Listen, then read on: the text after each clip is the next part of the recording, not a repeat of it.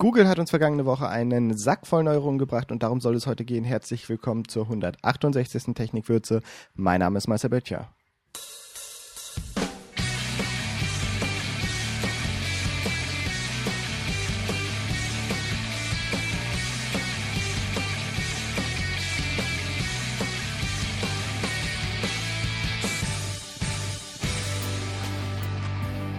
Herzlich willkommen zu Technikwürze, eurem Design- und Webstandards-Podcast.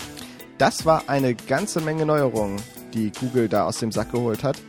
Vergangene Woche am 19. und 20. Mai fing, fand in San Francisco die Entwicklerkonferenz Google I.O. statt, die hausinterne Entwicklerkonferenz von Google.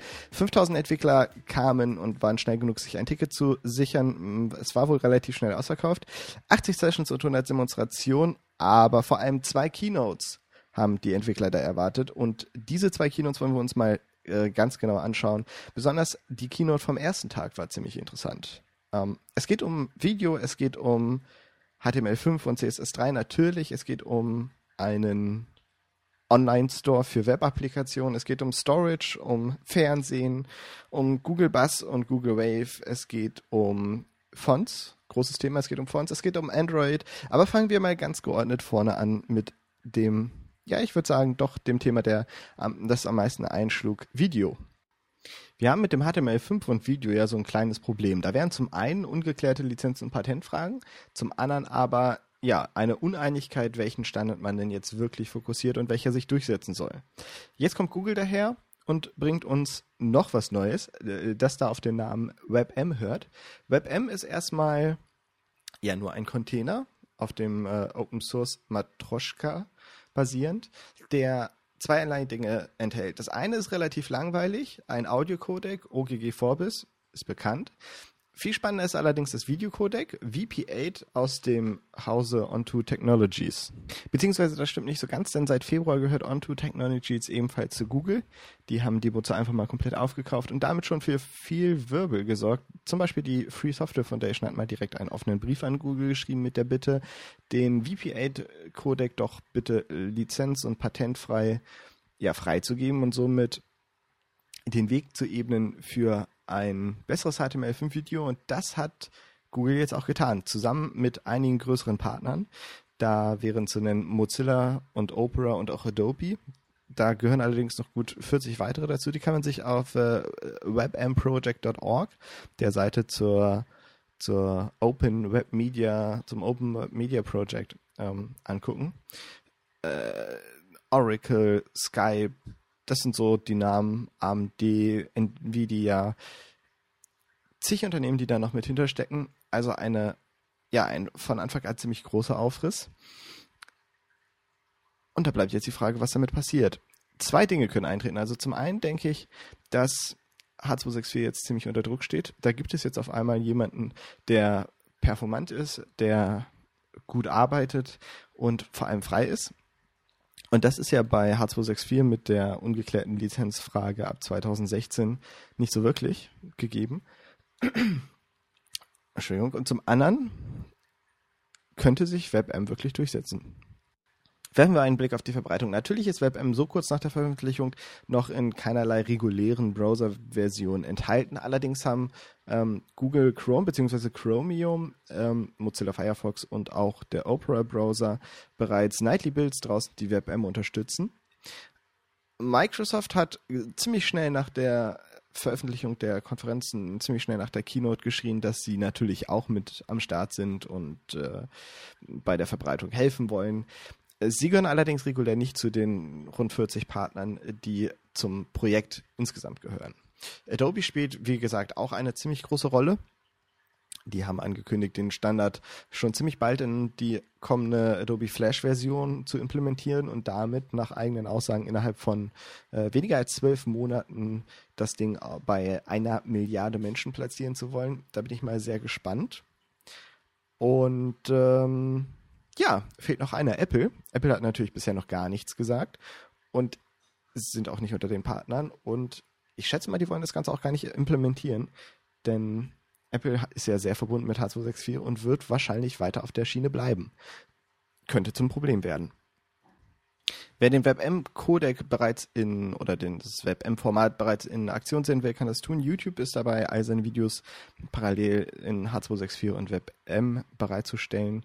Dreierlei Voraussetzungen müssen erfüllt werden, um YouTube äh, WebM-Videos sehen zu können. Zum einen braucht ihr natürlich einer der Nightly Builds von Chromium, Firefox oder Opera. Zum anderen müsst ihr über youtube.com slash html5 sowieso auf die HTML5 Beta umgeschaltet haben, um den Flash Player zu deaktivieren. Und dann hängt ihr einfach an ähm, die URL einer Suche auf YouTube ein äh, WebM gleich 1 und dann werden euch nur noch die Ergebnisse ausgegeben, die auch im WebM verfügbar sind. Zu guter Letzt, wer sich noch in die Thematik einlesen will, dem sei ein Artikel von Jason Garrett Glazer ans Herz gelegt. Er ist äh, Entwickler beim X264-Projekt und hat in englischer Sprache einen ziemlich ausführlichen Artikel zur Qualität des VP8-Codecs ähm, geschrieben. Ja, ich denke, damit dürfte auch die äh, erweiterte, das erweiterte Interesse befriedigt sein. Wie immer natürlich alle Links zum Thema auf technikwürze.de. Kommen wir zu Adobe, die ja wie gesagt auf der Google I.O. auch eine relativ große Rolle gespielt haben. Neben der WebM-Unterstützung wurde unter anderem das Dreamweaver CS5 HTML5 Pack vorgestellt, das den Dreamweaver HTML5 und CSS3 fit machen soll. Also zum einen kann der Dreamweaver nach Installation dieses Packs, das inzwischen auch auf den Adobe Labs veröffentlicht wurde, mit ähm, ja, überhaupt HTML5 äh, und CSS3 Tags umgehen. Das heißt, wenn ich jetzt einen Border Radius tippe, dann schlägt er mir auch entsprechend die ähm, verschiedenen Tags zum Border Radius vor. Das war bisher nicht gegeben.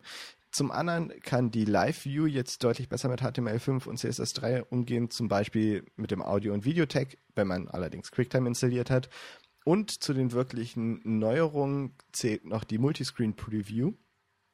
Das muss man sich vorstellen wie ähm, drei Geräte, die mehr oder weniger nebeneinander liegen. Zum einen hat man ein Mobil, eine mobile Ansicht, die dann irgendwie 240 Pixel oder sowas breit ist. Dann eine sogenannte Tablet View und ähm, eine ganz normale Browser View. Und in den verschiedenen Views werden die verschiedenen Media Query CSS Files eingebunden. Man kann ja über Media Queries mit CSS3 verschiedene Geräte, also verschiedenen Geräten verschiedene CSS Files geben und hier hat man jetzt eine entsprechende Vorschau. Wurde ein bisschen mehr gefeiert, als ich es jetzt wirklich spektakulär finde, kann man sich aber auf jeden Fall mal angucken. Was noch gezeigt wurde, war ein Zusammenspiel mit Illustrator, äh, SVG und Dreamweaver. Ähm, ich denke allerdings, dass das eher so zu den Dingen zählt, die äh, ja, Adobe implementiert hat, weil, weil sie es einfach können. Allerdings in der, in der wirklichen Praxis nicht so viel helfen, aber verbessert mich ruhig, wenn ihr da anderer Meinung seid. Zu den wirklich interessanten Dingen, die Adobe vorgestellt hat, zählt der CSS Animation Editor. Das ist ein Stück Software, was es im Moment nur als Prototyp gibt, was Adobe baut, um Animationen mit CSS3 zu erstellen. Und zwar in einem ja, mehr oder weniger komfortablen äh, Click-Editor. Äh, gezeigt wurde eine Anzeige eines äh, Motorradherstellers, die per CSS3 Motorräder ein- und ausfahren lässt, je nachdem, ähm, auf welche Schaltfläche man geklickt hat. Das Ganze sah ziemlich gut aus, sah ja halt so aus, wie äh, man äh, im Moment auch Anzeigen mit, mit Flash erstellt, nur eben auf CSS3 und äh, ein bisschen JavaScript-Basis. Allerdings, wie gesagt, gibt es nur als Prototyp. Kann man sich aber mal in der Google I.O. angucken. Aber kommen wir mal weg von den rein technologischen Vorstellungen, die Google da gemacht hat, und zu den Neuerungen und Verbesserungen, die es in dem äh, Bereich der Google-Dienste gibt. Zum einen, um das schnell abzuhaken, Google Bus und äh, Google Wave haben einiges abbekommen. Google Bus bekommt eine API und ist somit so langsam mal konkurrenzfähig mit Twitter, denn einer der größten Mängel war bisher, dass man da keinerlei Daten rein oder raus bekam. Ähm, Google Wave ist jetzt offen, braucht also keinerlei Invite-Code mehr, um äh, man braucht keinen Invite-Code mehr, um sich anzumelden. Ansonsten wurden da auch noch einige Verbesserungen vorgestellt. Aber kommen wir zum viel spannenderen Dienst, einen komplett neuen, den Google vorgestellt hat, Google TV. Was ist Google TV? Google TV möchte, wie in einem Vorstellungsvideo gezeigt, das Problem beheben oder äh, dem Problem entgegenwirken, dass im Moment man sich dem Fernsehprogramm anpassen muss und nicht das Fernsehprogramm sich ähm, einen selbst anpasst. Dementsprechend geht es bei Google TV viel um On-Demand-Dienste.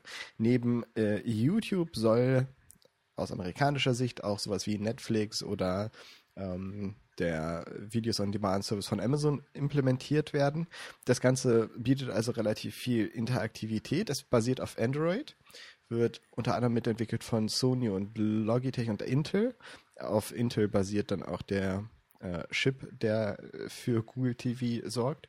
Google TV wird es zum einen als Set-Top-Box wohl geben, zum anderen aber auch in neueren Fernsehmodelle dann direkt implementiert basiert auf Android und kann dementsprechend auch ja, äh, weiterentwickelt werden, auch aus Webentwicklersicht. Noch in diesem Jahr soll zu dem Android SDK ähm, eine neue Version hinzukommen, die dann entsprechend auch für Google TV Entwicklung zulässt.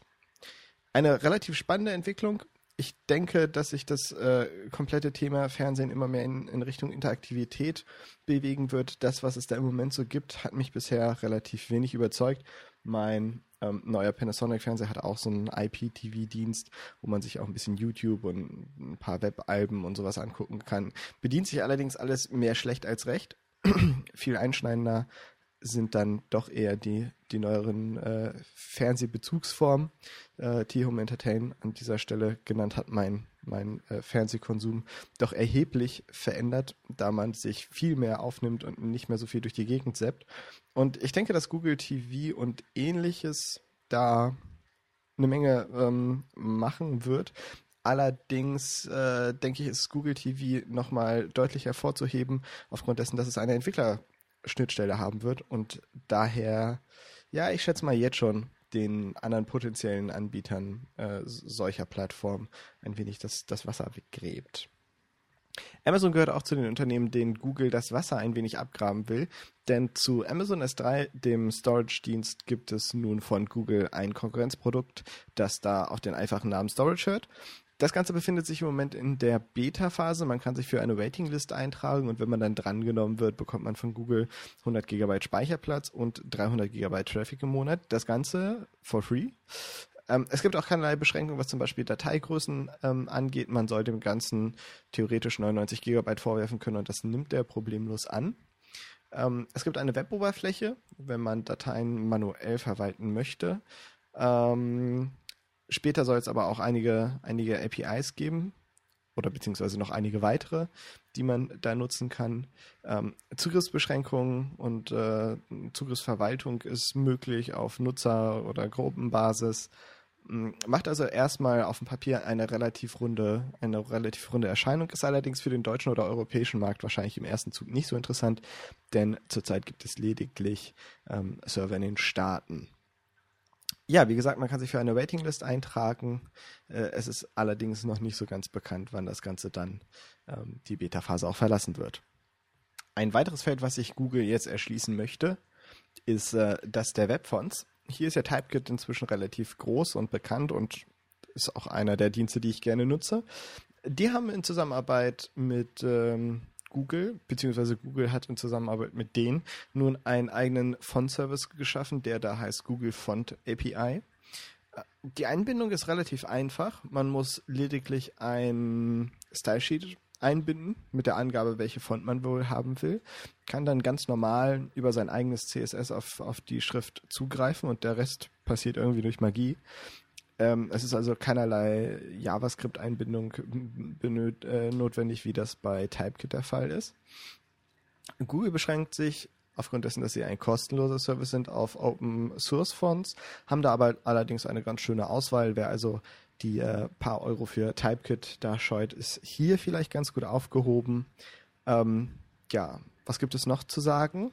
Ja, natürlich, im, im Gegensatz zu TypeKit und den da kommerziellen Fonts hat man hier natürlich den Vorteil, dass die Schriften sowieso Open Source sind, man also die auch für ähm, andere Zwecke oder für Photoshop-Entwürfe nutzen kann.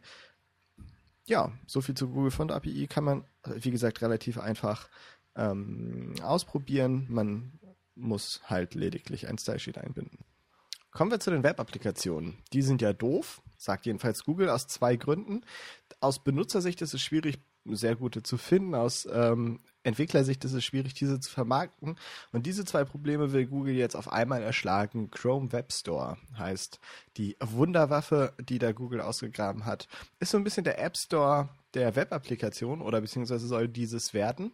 Der Chrome Web Store läuft logischerweise im Chrome-Browser. Ähm, ich weiß nicht, ob geplant ist, dass das Ganze auch irgendwann mal sich weiter öffnet, wäre sicherlich klug.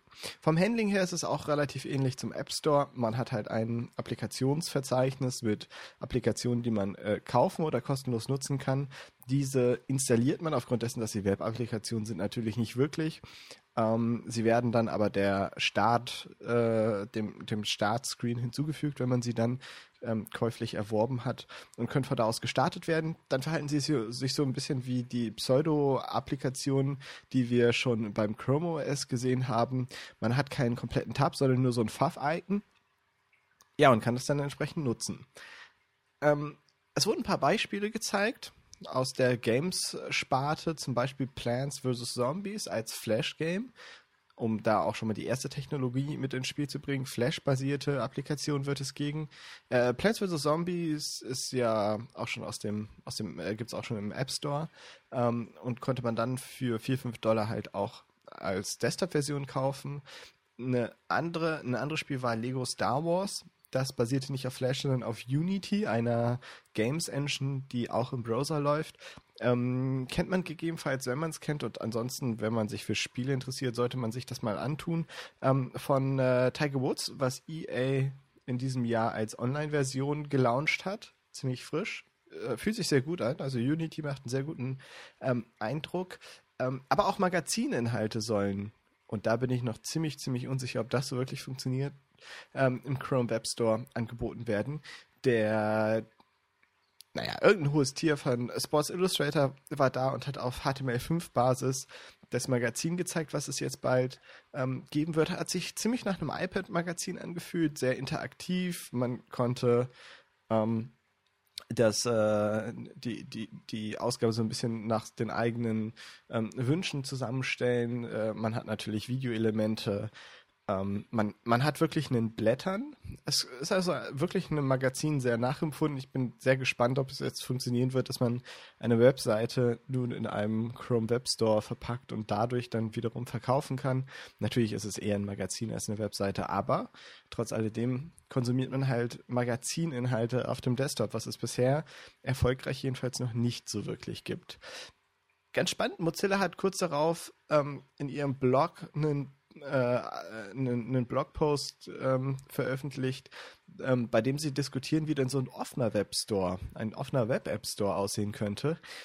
Scheinbar geht es da also eher in eine etwas andere Richtung. Damit haben wir die Google-Themen dann auch schon fast erschlagen. Eins fehlt allerdings noch, Android. Hier wurden einige Dinge vorgestellt. Ähm, ich fand schon fast mit am interessantesten das, und hier wurde auch wieder klar, wie wenig Google und Apple sich im Moment mögen, ähm, ja, dass halt Flash und Air aufs Android-Phone kommen oder auf das Android OS 2.2 oder so.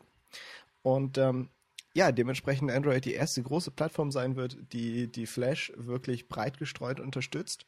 Hm, es gab dazu einige Demo-Videos, ich habe mir auch schon einige Applikationen angeguckt, die auf Flash basieren und im ähm, mobilen Format verfügbar sein sollen. Es gibt auch eine Demonstration von Adobe selbst und die erinnert mich so ein bisschen an, an die, die wir auch schon beim ähm, HTC Hero hatten.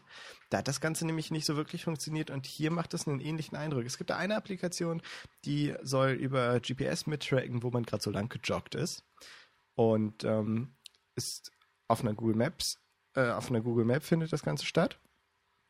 Man sieht dann, äh, wie sich so ein Pfad aufbaut und, die Google Map so ein bisschen ähm, nachruckt. Dann, dann will der gute Mann mit dem Finger die Google Map verschieben. In dem Moment fängt es relativ schrecklich an zu ruckeln und man hat echt nur noch ziemlich wenige Frames. Ähm, er betätigt dann einen Button und hier ist dann ein Schnitt. Wahrscheinlich hätte das Laden dieses Layers zu lange gedauert denn nach dem Schnitt ist er einfach da. Ähm, wir sehen also von, von Adobe wieder kein ähm, unverzerrtes Bild, was natürlich Apple mit ihren App, äh, mit ihren iPhone-Spots ähm, auch nicht bietet, aber ähm, die Naja, die, die wirkliche, die, der, der, wirkliche Beweis, dass Adobe Flash und Adobe Air auf einem Mobiltelefon performant laufen und wirklich Spaß machen, bleibt also weiterhin aus. Beziehungsweise ich bin da immer noch ziemlich kritisch. Aber auf jeden Fall wird es Adobe Flash und Adobe Air auf Android-Phones geben. Ähm, das könnte nochmal ziemlich spannend werden und ist halt ähm, der zweite richtig große Seitenhieb in Richtung Apple. Dann wird es aus Entwicklersicht auch noch sehr interessant eine erweiterte API geben, die zum Beispiel den Zugriff auf die Kamera direkt aus Webseiten heraus ermöglicht. Das heißt, ich habe zum Beispiel, ich könnte mir vorstellen, dass dann, ähm, wenn ich auf eine mobile Facebook-Seite gehe und ich äh, dann sage Profilbild ändern, ich nicht nur die Möglichkeit habe, ein Profilbild ähm, aus meinen äh, erstellten Fotos hochzuladen, sondern ich auch direkt auf der Seite sagen kann, äh, take a picture und äh, ich dann direkten Zugriff auf die Kamera habe. Ähm, auch äh, der Zugriff auf äh, GPS und sogar, naja, da heißt es nicht ganz so, aber quasi den Kompass soll ermöglicht werden. Gezeigt wurde eine Google Map, bei der über GPS nicht nur die, die Position bestimmt wurde, wie gesagt, eine Google Map im Browser, sondern auch die, die Richtung, in die ich äh, schaue. Ähm, ebenso Voice zum Beispiel soll zugänglich gemacht werden. Ähm, dritter Punkt und hier auch wieder ein Hieb in Richtung Apple. Die Mobile Ads werden deutlich mehr fokussiert. Es gibt neue, neue Mobile Ad Formats, die sich so ein bisschen ähnlich zu den iAds von Google verhalten. Allerdings ähm, eine wirklich andere Strategie halt fahren. Ähm, die iAds sind ja ähm, sehr, sehr hochpolierte und ähm, sehr, sehr hübsch gemachte ähm, integrierte Apps, ähm, Ads in Apps integriert, so rum, die, ähm, für die man schon mal mindestens eine Million US-Dollar ja, Budget mitbringen muss, um da reinzukommen. Wir werden da also wahrscheinlich eher so die ähm, hübsche, gut implementierte Nike-Ad oder sowas sehen und jetzt nicht den Schlachter von nebenan. Der ist dann wiederum eher bei Google ganz gut aufgehoben, denn mit dem Mobile Ad-Format ähm, kann logischerweise jeder werben, so wie es auch bei, bei AdSense ist. Man hat über die ähm, Google-Tools auch die Möglichkeit, das Ganze zu messen, also ähm, beispielsweise eine Analytics-Anbindung zu machen. Im Gegensatz da zu den iAds fühlt es sich allerdings nicht ganz so schön an. Es gibt da zwar auch Werbeformen, die irgendwie aufpoppen, ähm, also wo man quasi so ein, so ein Layer dann starten kann.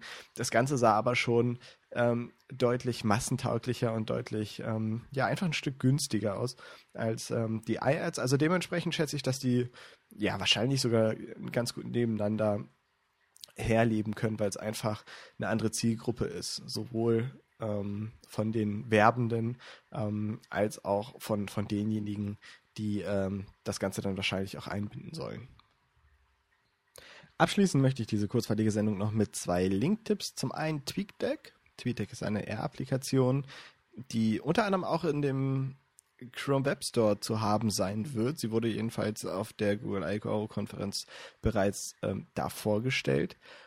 Und die kann nun auch Foursquare und Buzz, ist im Moment von David im Einsatz. Er glaubt noch nicht, dass er wirklich um, dauerhaft umsteigen und es durchhalten wird wird wahrscheinlich wieder zurück auf Tweety schwenken, aber kann man sich auf jeden Fall mal angucken. Die Entwicklung geht da auch weiter. Ist auch ein bisschen ein anderer Ansatz.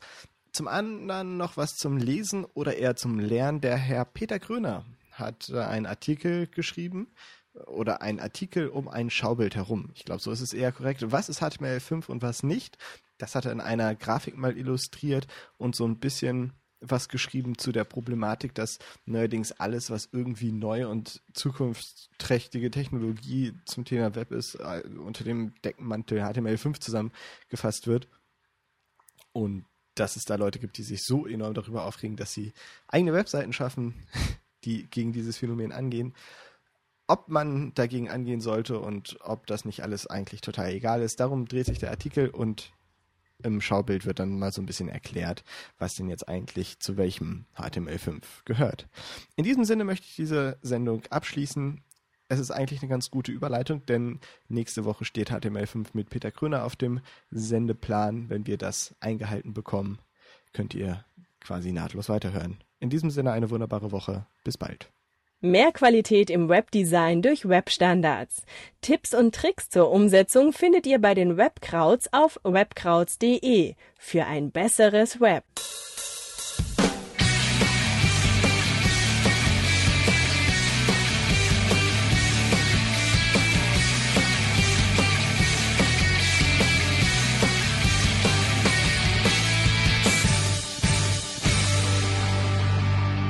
Weitere Informationen und die Links zur Sendung auf technikwürze.de.